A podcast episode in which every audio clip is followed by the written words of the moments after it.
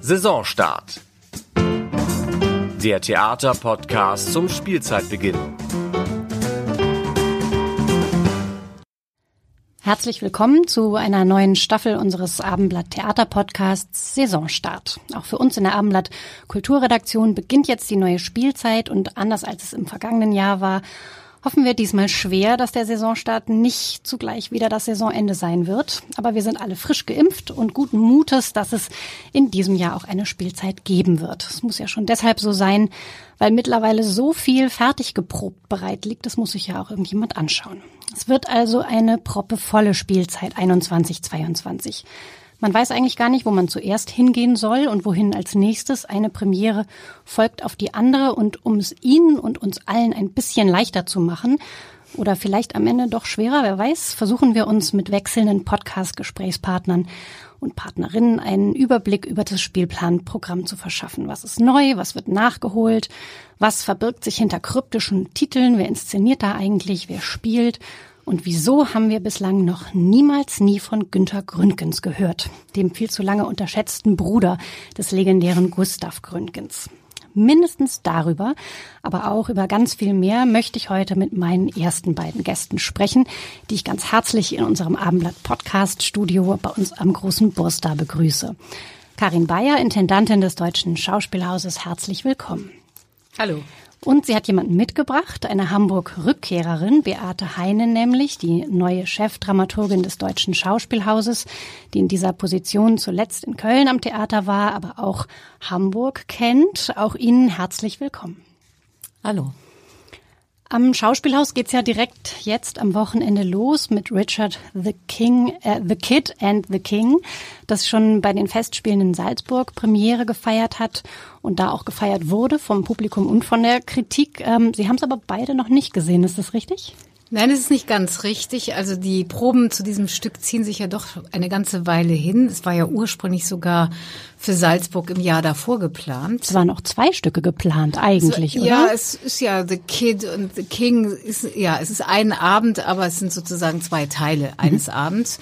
Und äh, Karin Henkel hat den ersten Teil vor einer Weile probiert und auch Endproben bei uns gemacht. Also ich habe ah, okay. einen Ablauf von Richard the Kid schon gesehen. Richard the King kenne ich nicht. Das wird jetzt gerade seit heute auf der Bühne probiert. Also Sie müssen ja auch hier noch die äh, Technik abholen, die äh, ja in Salzburg was gesehen hat, aber es sind andere räumliche Begebenheiten. Mhm. Also die Hälfte kenne ich. Okay, also dann ist die Premiere auch noch eine Überraschung. Wie ist das bei Ihnen?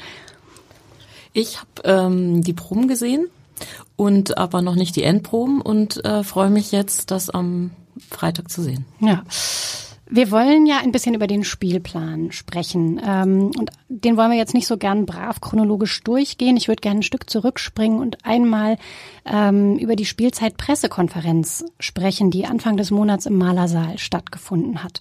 Und die mich zumindest länger beschäftigt hat. Die fand ich sehr eindrücklich. Ähm, das war anders als eine normale Pressekonferenz, finde ich, in der einfach die, die Stücke und die Regisseure vorgestellt werden und vielleicht ein neues Ensemblemitglied.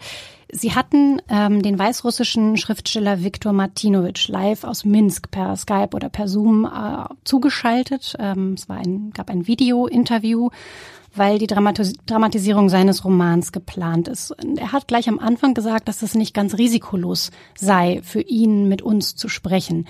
Ähm, wie kam dieser Kontakt zustande? Wieso machen Sie dieses Buch? Ähm, wie haben Sie diese Pressekonferenz und dieses Gespräch empfunden und erlebt? Ich fange mal mit äh, der Pressekonferenz an. Ja. Äh, die Dialoge vorher mit dem Autor wurden von den Dramaturgen geführt, also auch von dem äh, Dramaturg, der das Stück betreut, das ist dann häufig via E-Mail.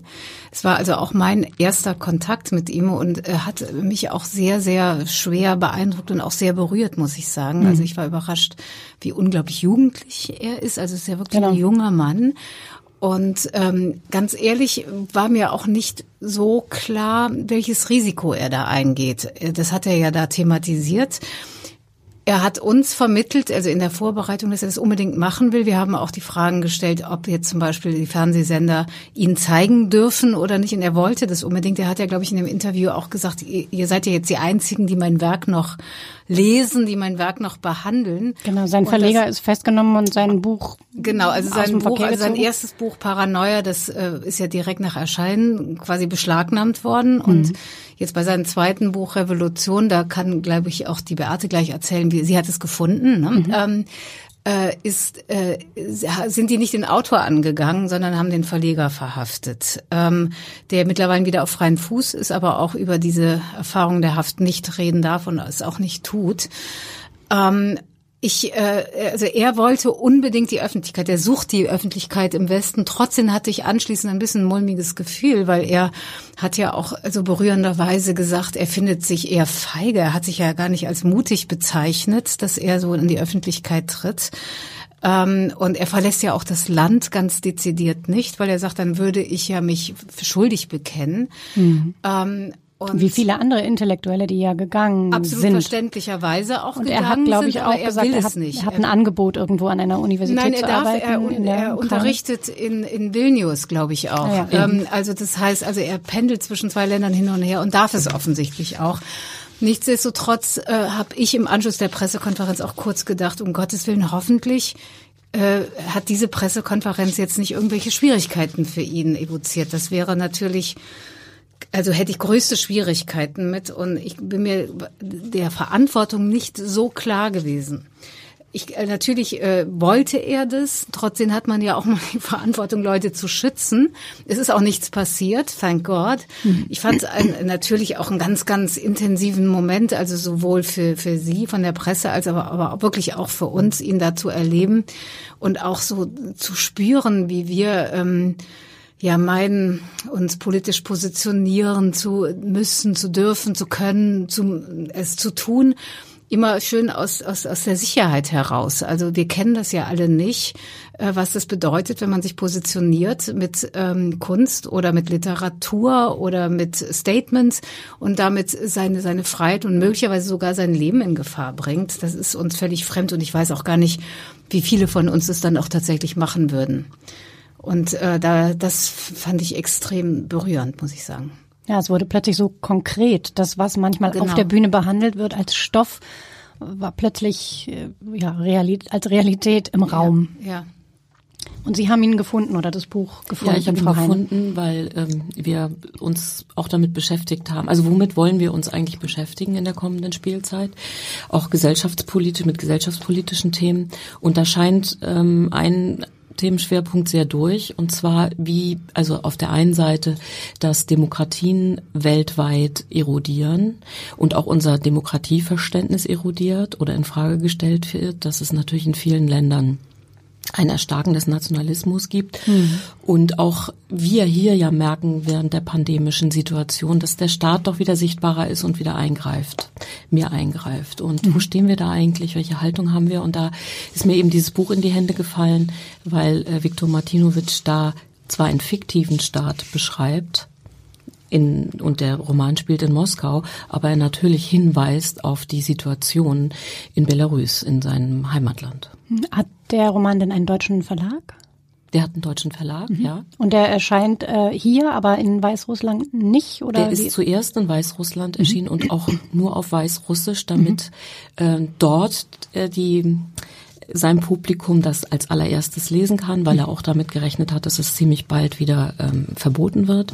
Dann ist es auf Russisch erschienen und es ist auch jetzt auf Deutsch erschienen. Mhm. Man kann seit einem Vierteljahr oder so. Und haben Sie denn jetzt regelmäßig Kontakt zu ihm? Also würden Sie, Sie würden mitbekommen, wenn es Probleme, Probleme ja, gäbe? Ja, wir sind in Kontakt mit ihm und natürlich wäre es toll, wenn wir weiterhin im Kontakt sind, also auch wenn er vielleicht auch bei uns bloggen würde oder sich aber das genau, muss meine Frage ja wäre jetzt gewesen, kommt er zu den Proben, wird er bei der Premiere wir sein, geht das überhaupt? Einladen. Er möchte auch gerne kommen, aber das ist natürlich, das ist ja noch ein halbes Jahr hin. Mhm. Äh, da müssen wir eben sehen, wie die Situation ist und das muss man immer ganz eng mit ihm abstimmen, weil, wie Karin Bayer sagt, wir ihn ja auch nicht in Gefahr bringen wollen. Mhm.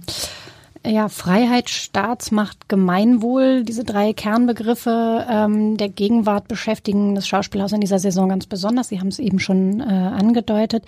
Ähm, vielleicht springen wir mal in Ihre erste Regiearbeit, die Sie machen, Frau Bayer. Sie bringen einen Roman von Ian McEwan auf die Bühne, nämlich welchen und worum geht's darin? Der Roman heißt Kindeswohl.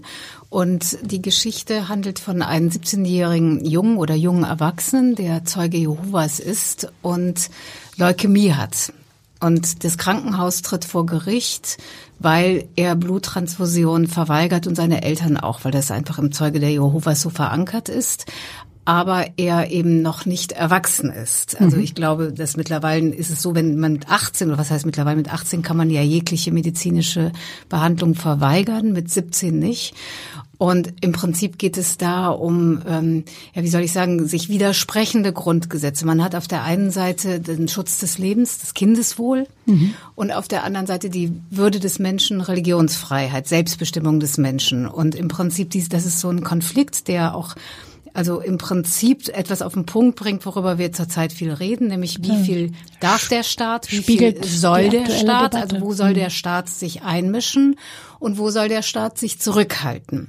Und das ist also, das ist auf die, in, in diesem Roman ziemlich auf den Punkt gebracht. Und ähm, die Richterin Fiona May entscheidet sich in diesem Roman, ähm, das Kindeswohl über die Würde des Menschen zu stellen. Das formuliert sie auch so ähm, was ich sehr, sehr aufregend finde. Und hm. natürlich ist dieser Stoff jetzt im Vergleich zu ähm, die, den letzten beiden Inszenierungen von mir, Elfriede Jelinek und Reinhard Götz, ähm, ein sehr viel diskursiverer mhm. Stoff. Also wir nennen das immer so ein bisschen so diskursive Kammermusik. Also mhm. es wird viel argumentiert. Es ist ähm, äh, es natürlich ist auch konkreter. Es, auch, es ist konkret, mhm. es ist auch emotional natürlich, aber es ist nicht so, es ist nicht so ein üppiges Theaterfest wie die letzten beiden Inszenierungen von ja. mir. Es ist sehr viel nachdenklicher und leiser erzählt.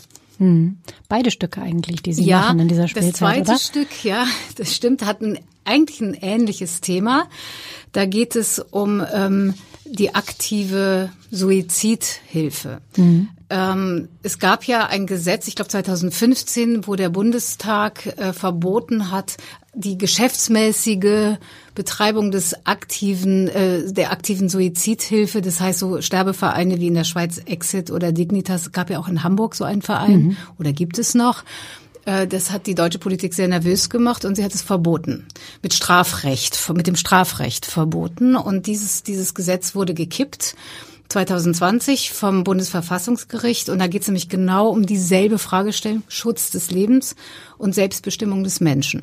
Mhm. Und äh, wir haben, ähm, äh, ich, ich mache das mit einer Redakteurin, der Brigitte Venator zusammen, die in den letzten Monaten Interviews geführt hat, also mit einer Palli Palliativmedizinerin oder das ist glaube ich eine Krankenpflegerin, eine Palliativkrankenpflegerin, mit einer Sterbebegleiterin, auch mit einem Sterbewilligen und äh, ein Sohn, dessen Eltern über Exit gegangen sind. Mhm. Ähm, mhm. und wir sprechen, oder sie hat diese Gespräche geführt. Und daraus sind mehrere Gespräche, werden Monologe im Prinzip gebaut und dass wir da auch versuchen, die Komplexität dieses Thema aber auf einer persönlichen Ebene abzuhandeln. Also nicht jetzt ähm, auf einer gerichtlich diskursiven Ebene, mhm. sondern da werden einfach sehr, sehr persönliche Erfahrungen ähm, erzählt. Und ich finde das auch ein ganz, ganz wichtiges Thema, was uns, glaube ich, auch noch lange begleiten wird. Ähm, der Bundestag hat ja noch nicht reagiert, also im Sinne von einer neuen Gesetzgebung. Ich glaube, das hat auch mit Wahl zu tun, dass also es ein sehr komplexes und auch sehr heiß diskutiertes Thema ist, also sehr emotional diskutiertes Thema ist. Ähm, äh, und ich glaube, da wollte sich keiner vor der Wahl mit beschäftigen, was natürlich eine Tragödie für all die Menschen ist, die es betrifft. Die es jetzt betrifft. Äh, mhm. Weil es ist zwar jetzt wieder erlaubt, aber Herr Spahn hält das Mittel zurück. Das fällt unter das Betäubungsgesetz und es gibt ein Mittel, was die Schweiz einsetzt. Das wird hier, ähm, da werden alle Anträge abschlägig ähm, beantwortet. Also es soll quasi, man, man, diese Anträge sollen überprüft werden sorgsam, aber es, das Ergebnis steht schon fest, nämlich abschlägig zu antworten. In den Inszenierungen beziehen Sie Haltung, beziehen Sie Position? Also haben Sie eine eindeutige Haltung, die, die, die man erkennen kann, wenn man sich Also ich habe da eine Haltung zu. Ich weiß aber nicht, ob ich die, ähm, also ich weiß gar nicht, ob mir das zusteht, so also den einen Abend so in so eine Richtung zu pushen. Also ich finde schon, dass man das komplex betrachten muss. Ähm, also eine Haltung, die ich glaube, man auch öffentlich vertreten kann, dass das nicht ins Strafgesetz gehört. Ja, also das, das finde ich verkehrt. Das sind, aber ähm, ich versuche schon alle Gesichtspunkte zu betrachten. Und ich muss auch ganz ehrlich sagen, also man ist ja immer sehr schnell dabei, über die da oben in der Politik zu reden. Und äh, wenn ich mir diese Bundestagdebatten, die ich also sehr sorgfältig mir mehrfach angehört habe, äh, betrachte, da muss ich sagen, es ist schon sehr lauter. Also es wird sehr seriös von der Politik äh, betrachtet. Und ich muss auch sagen, dass die Politiker die Haltung vertreten, die ich nicht vertrete. Diese Argumente, die sie bringen, sind schon nachvollziehbar. Mhm. Also da wird auch keine Parteipolitik ähm, betrieben, was ich sehr gut finde. Ähm, und also es ist eine, es ist eine sehr komplexe Diskussion. Aber eine, die Sie finden, die geführt werden muss. Deswegen haben die Sie es muss geführt werden. Es kommt aber auch, da kommen ja noch so Aspekte von Verdrängung des Todes in unserer Gesellschaft kommen natürlich dazu, dass man auch sehr wenig über Palliativmedizin zum Beispiel weiß. Ähm, äh, ich glaube, dass es auch, ähm, wie soll ich sagen, ein großes Ding sein sollte in unserer Gesellschaft, diesen Tod, der früher vielleicht durch Aufbahrung der Großmutter oder so präsenter war, den mhm. wieder irgendwie in die Gesellschaft zurückzuholen. Da gab es auch letztens einen Artikel in der Süddeutschen, wo ähm, da jemand einen Vor den Vorschlag unterbreitet hat, äh, das, was früher mal Zivildienst war dass man eigentlich sowas mit Sterbebegleitung machen sollte. Ich rede jetzt nicht über assistierten Suizid, sondern Sterbebegleitung, mhm. Leute, die einsam im, im Altenheim meinetwegen, ähm, also keine Verwandten mehr ja, haben. Hospiz oder so. Mhm. Und es scheint tatsächlich so zu sein, dass ähm, dieses Thema zumindest äh, mehr wahrgenommen wird. Also meine Tochter kam jetzt gerade aus der Schule letzte Woche und fragte mich, äh, rat mal hier, was ich in Religion mache. Ah. Und es, sie sagte, es Sterben und aktive Sterbehilfe. So, also das fand ich dann, dachte ich, okay, zehnte Klasse finde ich super. Mhm. Also passiert was. Äh, es wird auch, glaube ich, immer virulenter, das Thema, weil äh, wenn die Babyboomer, also hier Jahrgang 64, 65 mal 80 sind, dann werden wir sowieso sehr große Probleme bekommen, wenn wir uns nicht vorher mit Dingen auseinandersetzen. Das mhm. ist einfach immer alles verdrängen. Mhm. Ähm, Frau Heine, wie ist das in der Dramaturgie mit den Themen, die da äh, gesucht und entschieden werden. Ähm, Sie haben ja jetzt hier den Fall, dass Sie äh, eine Regisseurin haben als Intendantin, also keine Dramaturgin. Ist damit Ihre Rolle als Chefdramaturgin umso wichtiger? Es gibt ja auch Fälle, wo man einen Dramaturgie-Intendanten hat, wo der vielleicht selber schon sich vorher alles zurechtgelegt hat. Ist das so bei einer regieführenden Intendantin, dass die Dramaturgie eine besondere Rolle spielt? Ähm, Noch eine andere, eine besondere Rolle spielt sie ja immer. Eine ich andere. würde sagen, ja, ich, ein bisschen eine andere. Natürlich hat man dann ähm, eine Chefin, eine Intendantin, für die man ja auch Stoffe finden möchte und sich eben auch ganz äh, dezidiert damit auseinandersetzen möchte, was interessiert sie, was, was könnte es sein und aber auch, welche Themen wollen wir eigentlich nach vorne bringen? Was sind die brisanten Themen, die wir, und irgendwie ist das ja dann toll, dass man dann eine Intendantin hat, die Regie führt, weil man das dann sofort umsetzen kann. Man sie die Pflicht Pflicht nehmen kann. Ja. Aber Sie lassen sich auch Vorschläge machen oder wissen Sie eigentlich schon, was Sie machen wollen? Und Nein, also ich habe mir immer auch Vorschläge machen lassen. Es war aber immer, also eigentlich beim Deutschen Schauspielhaus, der Weg war immer, dass wir uns ähm, also vom Inhalt zum zum bis zum Schauspieler. Also es gibt ja auch durchaus äh, auch äh, Methoden, die ich auch in Ordnung finde, zu sagen, wir haben den und den Schauspieler, was kann der denn spielen? Wir gehen wirklich immer von dem aus, was ist gerade wichtig also was, wo, und wo, da haben wir, glaube ich, auch eine ganz gute Nase für. Dann die Stoffe zu suchen, das ist ein ganz, ganz, ganz, ganz langer Prozess. Dann zu den Stoffen die Regisseure. Und dann wird besetzt. So, mhm. das ist, also das weiß unser Ensemble auch, dass wir also von, von vom Inhalt her, her losstarten ja. und das, ähm, das schätzen die auch. Ne? Mhm. Also das ist auch irgendwie etwas, was wir uns auf die Fahne schreiben. Und äh, ich hoffe auch, dass das weiterhin so geht. Ich hatte gestern Abend zum ersten Mal so ein Flash wo ich dachte, oh, die Leute haben jetzt anderthalb Jahre Couch Potato Dasein hinter sich. Das wird nicht spurlos einfach weggehen. Ähm, hoffentlich kommen die und hoffentlich sind sie auch bereit, ähm, sich mit äh, diesen komplexen Stoffen auseinanderzusetzen. Nicht nur nach Ablenkung suchen. Ja, genau, weil mhm. ich muss sagen, ich weiß nicht, ob ich das persönlich bin, ob das was mit Älterwerden zu tun hat. Also ich muss sagen, diese ganze Afghanistan-Geschichte macht mich wirklich fertig. Also und ich sehe das auch bei Kollegen, wenn wir montags auf die Probe kommen, kommen wir alle betröppelt auf die Probe ähm, und diskutieren erstmal das Thema. Dazu kommt die Flutkatastrophe, Klima es sind so viele große, große Themen gerade, die. Ähm, dann Sterbehilfe auf der Probebühne. Ja, oh so ungefähr. Also nee, das ist wirklich so, dass ich äh, so ein bisschen Angst davor habe, dass das Publikum sagt, boah, ich habe gerade die Welt. Es ist gerade alles so finster. Ich finde es im Moment besonders finster, muss ich ganz ehrlich mhm. sagen. Ähm, äh, wir wollen unterhalten werden, weil das ist wirklich nicht das, wofür wir stehen. Und ich will da ehrlich gesagt auch absolut nicht hin. Da haben wir auch heute auf der Probe drüber gesprochen und äh, Julia Wieninger zum Beispiel sagte, nee, sie will aber dann auch irgendwo hingehen, wo so Themen behandelt werden. Also mhm. sie will eine nicht der Schauspielerinnen aus dem Ensemble. Ne? Ja. ja. Entschuldigung. Ja. Ähm, vielleicht äh, erzählen Sie so ein bisschen. Weil mein Eindruck war, der Spielplan ist besonders politisch auch in diesem Jahr. Also es gibt besonders viele Stücke, die so sind, wie Sie sie eben beschrieben haben, die äh, sehr tief gehen, die ein ernsthaftes Anliegen haben, die, ähm, die eben nicht nur ablenken und unterhalten. Ähm, das gibt es auch im Spielplan, finde ich. Da kommen wir ja später auf jeden Fall auch noch dazu. Ähm, ist es so? Ist es vielleicht auch deswegen so, weil es so ist, wie Sie es gerade beschrieben haben, weil Sie das gesellschaftlich? Ich, ich würde sagen, dass es eigentlich, äh, dass das wirklich auch zu unserem Profil gehört und schon länger. Und äh, ich bin ja da damals in der dritten Spielzeit wahnsinnig optimistisch gestimmt worden, ähm, weil da haben wir sehr viele Stoffe behandelt. Auch da gab es zum Beispiel Ayat Akta kannte niemand vorher, mhm. kannte wirklich niemand. Also im großen Haus ein Autor, ein Stoff, den keiner kennt. Da war Unterwerfung, Schiff der Träume. Mhm. Und da hatte hatten wir alle so Bedenken, wird das funktionieren? Und da war das doch äh, frappierend, dass die Zuschauer wirklich wegen Inhalten ins Theater gekommen sind. Und äh, ich habe nur wirklich im Moment so ein bisschen Angst davor, dass sich das verändert. Hm. Ähm, oder sagen wir mal so, Angst ist vielleicht zu groß gesagt, aber ich beobachte es sehr genau und äh, weiß auch nicht, was, wie ich dann darauf reagiere. Hm. Finde schon, dass wir immer versucht haben, äh, einen möglichst politischen Spielplan zu machen, was nicht ausschließt, dass man auch mal Fest feiern darf. Erzählen Sie doch mal ein bisschen, sind Sie schon beteiligt richtig an diesem Spielplan jetzt? Sie sind ja jetzt zu dieser Spielzeit erst gewechselt äh, nach Hamburg. Wie viel Beate Heine steckt jetzt schon in diesem Spielplan? Ich würde sagen, in der zweiten Spielzeithälfte äh, mhm. durfte ich dann ins Spiel kommen. Und ähm, die erste, da sind ja auch viele Produktionen, die eben die zum Teil nicht nur fertig, fertig geplant, sondern schon fertig geprobt sind, sind auch, ja. dann mhm. wieder aufgenommen werden. Und dann haben wir acht Premieren jetzt im September. Da sind viele ja. eben vorher schon mal von geplant gewesen. Genau.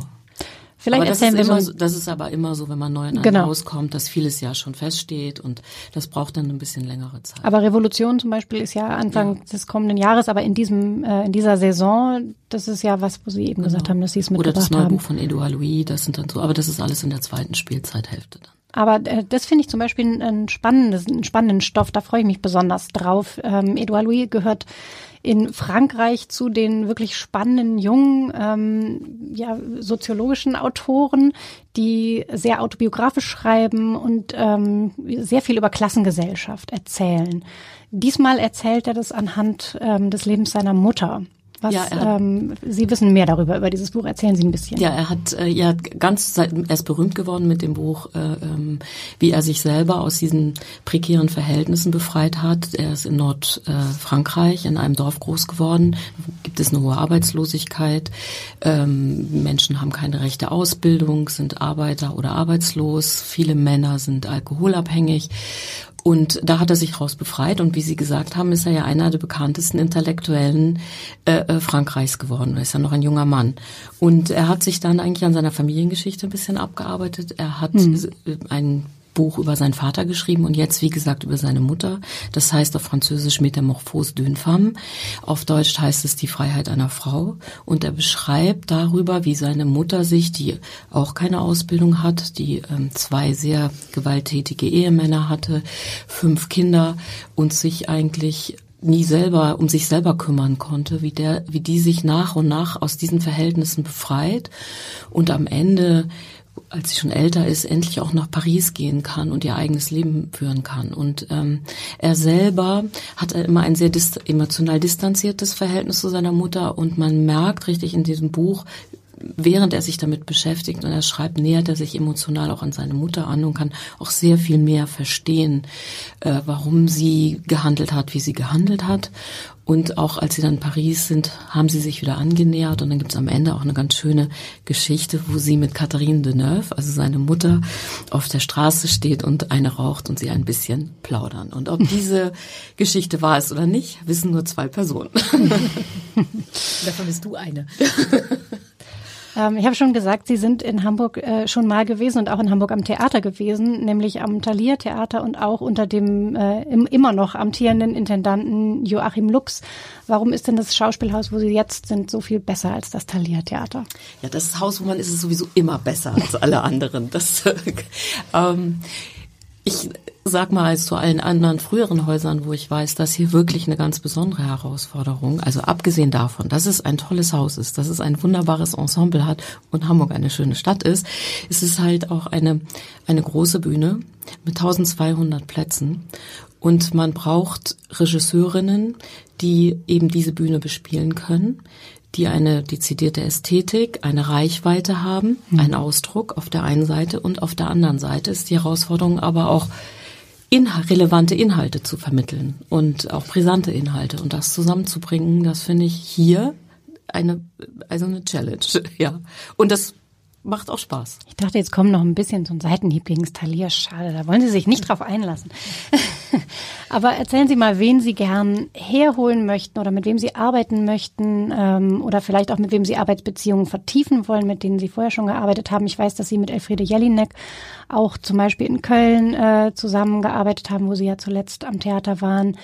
Frank Kastorf haben Sie äh, eine lange Arbeitsbeziehung. Ähm, wen gibt's noch? Wen, wen holen Sie her, der bis oder die bislang nicht hier gewesen sind? Naja, zum Teil überschneidet sich das natürlich schon. Also ich finde, es gibt inzwischen sehr viele interessante Frauen, Regisseurinnen, der mich, mit denen mich auch Arbeitsbeziehungen äh, äh verbinden. Ähm, darüber denken wir nach. Ähm, und es gibt natürlich ähm, auch andere Regisseure, auch jüngere, mit, über die man auch nachdenken kann. Hm. Wir haben in dieser Saison ja die lustige ähm, ja, Überschneidung, dass Michael Thalheimer, der ja eigentlich am Thalia groß geworden ist, sozusagen unter Uli Kuhn damals noch, der dann zuletzt am Schauspielhaus gearbeitet hat, unter anderem ein Stück, was nicht rauskommen konnte wegen Corona, jetzt wieder zurück zum Thalia geht und in dieser Spielzeit deswegen auch pandemiebedingt eine Premiere am Schauspielhaus hat, eine Thalheimer Premiere und eine Premiere am Thalia Theater haben wird. Das ist natürlich jetzt ein Zufall, der dieser Zeit geschuldet ist. Aber wie ist das so, wenn, wenn äh, Regisseure wieder woanders hingehen? Ist man da auch ähm, beleidigt ist vielleicht ein zu großes Wort, aber getroffen oder ist es einfach, dann zieht er weiter und es ist auch in Ordnung oder bespricht man sowas tatsächlich auch mit dem anderen Theater? Darf der da jetzt hingehen oder nicht? So wie beim Fußballer gibt ja keine Ablösesummen für Regisseure, sollte aber man sollte man vielleicht einführen, ja. genau. Also Bisher finde ich, hat das eigentlich ganz gut geklappt zwischen dem Deutschen Schauspielhaus und dem Thalia Theater. Wir versuchen das zu vermeiden. Ähm, in dem Fall ließ es sich nicht vermeiden. Das ist aber auch nicht das erste Mal. Also Johann Simons hat auch bei uns angefangen und hat dann am Thalia gearbeitet. Dasselbe mit Herrn Nünning, also der auch bei uns zuerst gearbeitet hat, dann am Thalia. Und ich bin da ehrlich gesagt jemand, also so, äh, so ein Gefühl wie beleidigt sein, finde ich ehrlich gesagt zu schmal, weil das ist nun mal eben, wir sind ein reisendes Volk. Und es ist normal. Äh, wir versuchen das jetzt also von Seiten von Joachim Lux und mir zu vermeiden. Wie gesagt, manchmal hat es eben nicht funktioniert. Ähm, ähm, ich finde das nicht so schlimm. Es ist eben so eine Besonderheit in dieser Stadt, dass wir das vermeiden. Ich glaube, in Berlin ist das gang und gäbe. Hm. Und ich finde es auch nicht, ich finde es auch zum Beispiel auch nicht, ich finde es nicht schlimm, wenn wir dieselben Stücke machen würden. Das wird ja auch in dieser Das wäre eigentlich spannend. Es wird gemieden hm. wie Teufel des Weihwasser. Ich würde, also ich würde Sie sehr äh, ermutigen, Stücke. machen Sie das doch mal. Ja, würde ich, ich toll auch. finden. Ich finde das auch, also ich finde das, äh, würde mich auch sehr, sehr interessieren, ähm, äh, ein Stück bei uns und bei im Thalia zu sehen, am liebsten auch noch auf Kampnagel. Ähm, aber wir sind da angehalten worden, quasi äh, von der Kulturpolitik ist nicht zu tun. Also man mhm. meldet Stücke an und dann werden die blockiert und so. Also das finde ich alles ein bisschen blöd und ein bisschen klein und eng. Ähm, wir sind unterschiedlich, unsere Regisseure sind auch unterschiedlich. Ich finde, das würde die Stadt sehr gut verkraften. Ja, das wäre wirklich, das wäre wirklich spannend, das mal äh, zu machen. Ähm, wie äh, unterscheidet sich denn das Publikum? Sie sind ja tatsächlich beide lustigerweise aus Köln direkt hierher gewechselt. Es war auch Ihre letzte Station, Frau Bayer, und bei Ihnen jetzt auch. Machen wir mal die Kölner und die Hamburger. Ist das Kölner Publikum lustiger als das Hamburger Publikum oder was ist? Wie, wie unterscheiden die sich? Ich habe da ein Beispiel immer, wenn ich das sagen darf. Das ist ähm, ähm, als Niklas Stehmann ähm, in, im Schauspiel Köln gearbeitet hat. Ähm, die Kontrakte des Kaufmanns. Mhm. Da waren die Türen ja offen und es ging über viele Stunden. Und ich war bei dieser Premiere Und in Köln war es so, dass die Menschen rausgegangen sind. Die haben miteinander gesprochen, die haben was getrunken, dann sind sie wieder reingegangen. Und in Hamburg war es so, da haben hat das Publikum vier bis fünf Stunden da gesessen und ist nicht rausgegangen hat aufmerksam zugehört. Also, es war auch wirklich eine Aufmerksamkeit, aber es ist, das ist der Unterschied, finde ich so. Mhm. Also, ja. Und man feiert Sie sind gern. besser erzogen in Hamburg. vielleicht sind Sie ein nicht, bisschen, ja. Oder Sie, ja, vielleicht haben Sie Sie sind Angst, ein bisschen langweiliger. Das ist das, was Sie jetzt nicht sagen wollen. Aber, aber, aber ich, ich, fand, das, das hat mit, mit einer Mentalität zu tun, denke ich einfach. Ja, klar, Und die ist natürlich verschieden. Aber also viele der Klischees stimmen auch nicht. Also ich finde zum Beispiel, dass die Hamburger ähm, auch gerne lachen. Ne? Man hat immer so das Gefühl, also so im Norden wird nicht gelacht, das ist völliger Käse.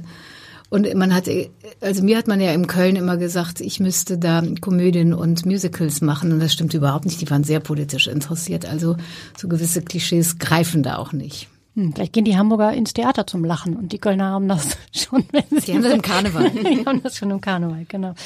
Ähm, bevor wir noch ein bisschen weiter über den Spielplan sprechen und wir uns vielleicht auch noch so ein paar Insider-Tipps abholen, äh, das Publikum ist da auch das Thema 2G oder 3G ist ja mhm. jetzt gerade die Diskussion. Also wen lässt man eigentlich ins Publikum? Nur Menschen, die geimpft und genesen sind oder auch Menschen, so ist es im Moment, die geimpft, genesen und auch negativ getestet wurden. Wie machen Sie es am Schauspielhaus zum Spielzeitbeginn und haben Sie vor, das zu ändern im Laufe der Spielzeit?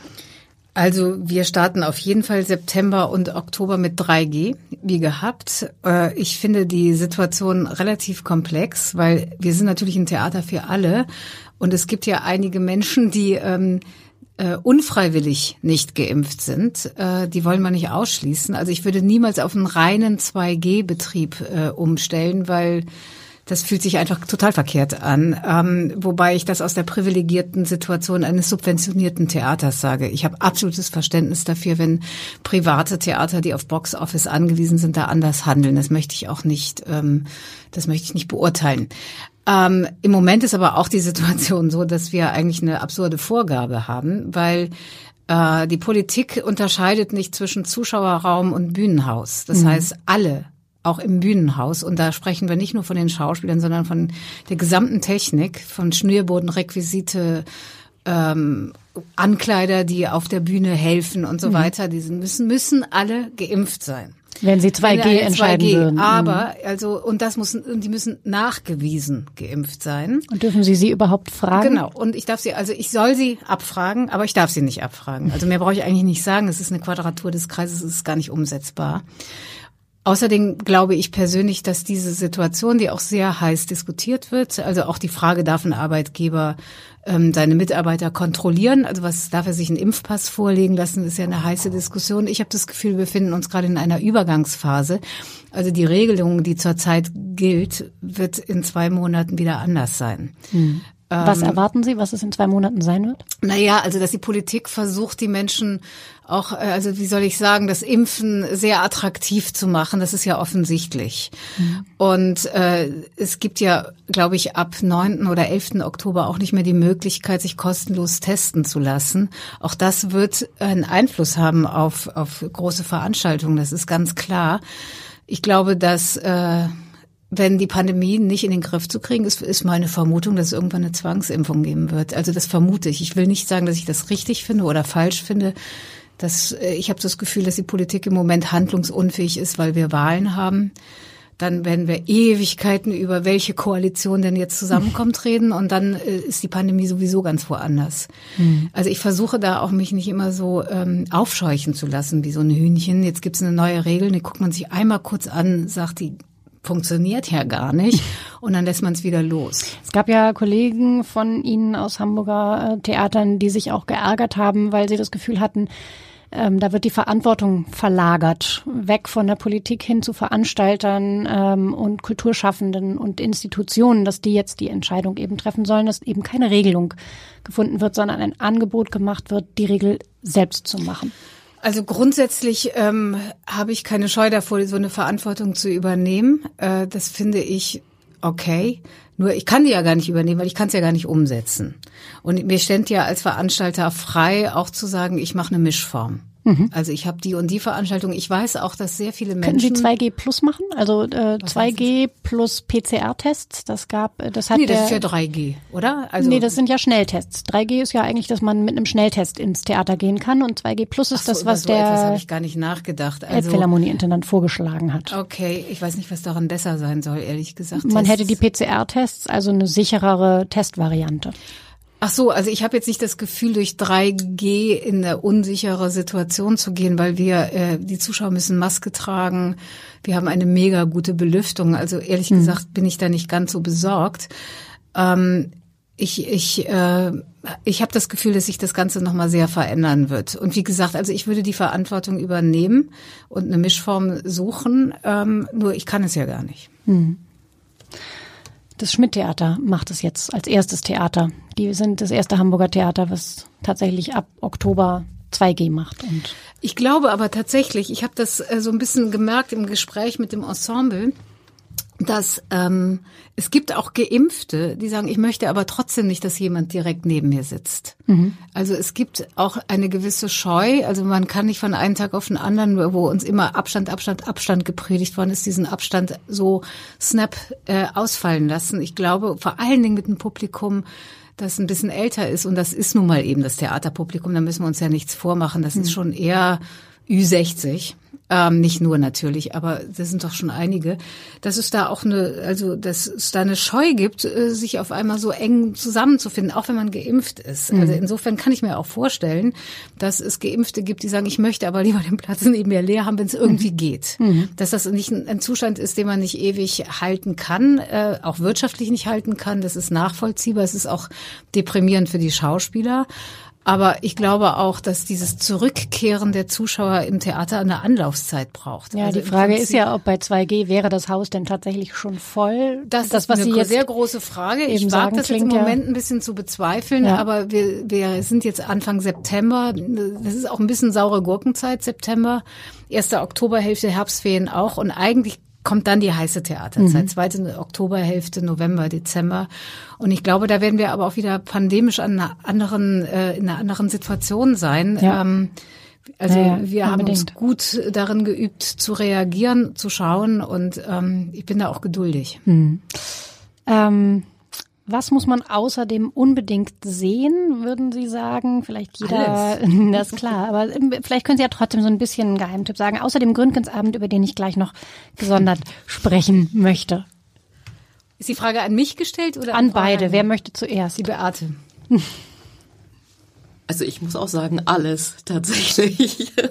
aber ich denke auch, dass diese, dass es viele so Uraufführungen auch geben wird, die man sich gerne angucken kann. Mhm, zum Beispiel? zum Beispiel ähm, Café Populär von, von ähm, äh, äh Massoud. Gleich am Anfang begabte im junge Malersaal? Autorin, mhm. die ist am Anfang im Malersaal. Natürlich dann auch ähm, Revolution von Martinovic, was ja nun kein Titel in dem Sinne ist, aber ich glaube einen brisanten Inhalt hat. Ähm, ja, man soll sich natürlich auch ähm, das Theater als Fest wieder anschauen, also ob es Jacques ist, René Polish, mhm. ähm, was rauskommt im September, was bestimmt ähm, sehr interessant und auch witzig sein wird, oder eben den Gründgensabend, solche Dinge, ja, also.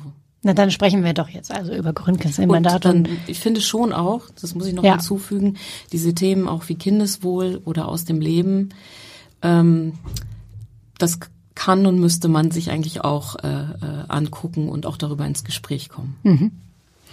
Die haben wir ja schon ein bisschen ausführlicher ähm, gehört. Äh, Gründgens. Das ist ein Abend von Barbara Bürg und Clemens Sienknecht. Das sind die beiden, die mit diesen großartig schrulligen Abenden, Effi Briest allerdings mit anderem Text und auch anderer Melodie und Nibelungen allerdings mit anderem Text und auch anderer Melodie ja, man kann schon sagen, Furore gemacht haben, ähm, die jetzt demnächst auch nochmal alle laufen. Ich glaube, sogar im September-Spielplan sind sie alle drei nochmal.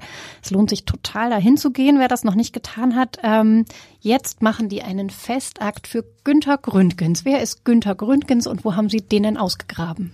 Ja, das ist, wie man weiß, äh, der Bruder von Gustav Gründgens. Ähm, und äh, der ist ungerechterweise äh, durch seinen berühmten Bruder ein bisschen in den Hintergrund gedrängt worden. Und jetzt kommt endlich der ihm gebührende Festakt. Ist natürlich eine fiktive Figur. Ähm, ich bin da sehr gespannt, was die machen. Das ist aber große Bühne. Das ist große Bühne, ja. Mhm. Äh, ich erinnere, dass es hinter einer Loge, der Gründgens-Loge, so eine Art geheimes Zimmer gibt. Es, ähm, ja. Gibt es das noch und wird es eigentlich genutzt? Also das Gründgens-Zimmer ist ja eigentlich die Kaiserloge. Mhm. Na, also das ist diese große Loge, die leider bei uns zugestellt ist mit Scheinwerfern meistens. Also nicht in jedem Abend, aber in vielen. Und äh, das ist ein ganz wunderbarer, das, diese Loge ist ganz schön, weil das ist wie so im Schiffsbauch. Umso schlimmer, dass da immer Scheinwerfer drin ja, stehen, dass man da nie drin sitzen kann. die man eigentlich nicht haben will. Also man sitzt da, um gesehen zu werden. Mhm. Also da hat sich äh, ja, der Kaiser, den gab's da ja gar nicht mehr. Aber also da, da sitzt man eigentlich, um ähm, in Richtung Zuschauer zu gucken und äh, wahrgenommen zu werden. Das ist kein, also es ist eine sehr schräge Perspektive auf der Bühne, wo man auch den hinteren Bühnenraum gar nicht sieht. Ähm, aber es ist wirklich so, es gibt einen Vorraum mhm. und eine eigene Toilette. Gibt's nicht auch eine Badewanne? Nein, also die Badewanne ist ein Gerücht, aber das ist eine gute Idee, vielen Dank. Ich finde es, also tatsächlich gucke ich meine Premieren aus der Loge, allerdings ah. nicht um gesehen zu werden. Ich ziehe den Vorhang immer so ein bisschen vor, okay. weil ich gehe rein wo man raus. jetzt mal gucken muss. Mhm. Na, ich gehe rein, ich kann, ich kann nicht sitzen bleiben. Also ich, ähm, also da bin ich zu verspannt. Bei allen Premieren oder nur bei Ihren eigenen? Nee, nur bei meinen eigenen. Bei anderen Premieren bin ich nicht verspannt. ähm, nee, da sitze ich dann meistens irgendwo im Rang. Ähm, nee, bei den eigenen Premieren und ich muss die Möglichkeit haben, rauszugehen. Mhm. Manchmal komme ich auch ein bisschen später, lasse den Abend anlaufen und da, das finde ich immer so angenehm. Eigentlich wollte ich dann immer da vorne ein Buffet aufbauen, so, aber das hat noch nie stattgefunden. Aber Frau Bayer sitzt in der Gründgensloge. Ja, bitte. Ja, es ist tatsächlich so, in, ähm, Herr Schütz kam in mein, in mein Büro macht die Tür auf und sagt, oh, das ist doch das Gründgens-Sofa. Also überall sind die Spuren von einem Gründgens. Also hast du das Gründgens-Sofa? Das gehe ich mir holen. Ja. ja, vielen Dank. Also ich bin sehr gespannt äh, auf tatsächlich ganz schön vieles in dieser Spielzeit. Es ist ähm, ja viel zu gucken. Ich freue mich, dass es endlich wieder losgeht. Danke, dass Sie die Proben heute unterbrochen haben, um hierher äh, zu kommen und uns zu erzählen. Danke für das Gespräch. Allen, die zugehört haben, danken wir für die Aufmerksamkeit. Die Podcast-Reihe Saisonstart wird natürlich weitergehen. Wir sehen uns spätestens bei der nächsten Premiere und wir hoffen, hoffentlich hören wir uns in der nächsten Folge von Saisonstart. Eine gute Spielzeit. Dankeschön. Vielen Dank.